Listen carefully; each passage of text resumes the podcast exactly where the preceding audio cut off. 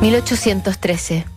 Un año de nacimiento de mentes brillantes, el filósofo danés Soren Kierkegaard, los músicos Richard Wagner y Giuseppe Verdi. En Chile se funda el Instituto Nacional José Miguel Carrera. Es una época en la que el duelo con pistolas es una forma de solucionar una disputa entre caballeros de la aristocracia chilena.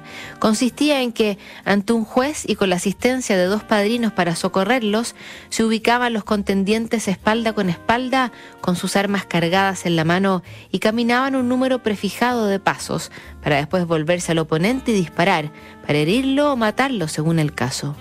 Juan Maquena, estrecho colaborador del recientemente nombrado comandante del ejército Bernardo Higgins, recibió una propuesta de duelo de parte de Luis Carrera, hermano de José Miguel, quien había exiliado a Maquena Argentina, debido a que Luis se había sentido ofendido por las distintas declaraciones y acciones que habían hecho O'Higgins y Maquena en contra de su familia, instándole a pelear por medio de la siguiente carta.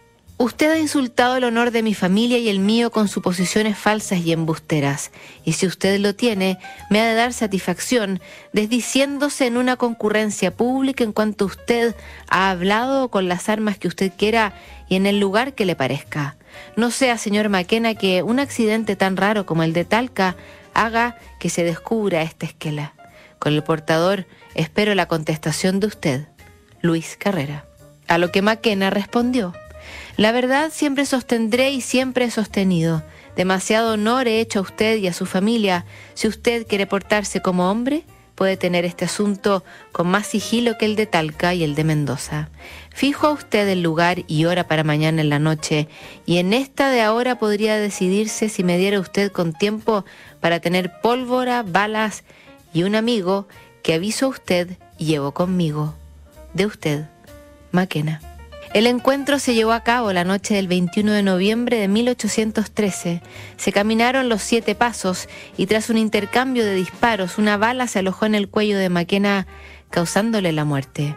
Este duelo tuvo como consecuencia que las ya deterioradas relaciones entre O'Higgins y Carrera empeoraran todavía más. Mañana revisamos la última carta hecha en Chile de esta selección antes de Fiestas Patria, aquí en Notables.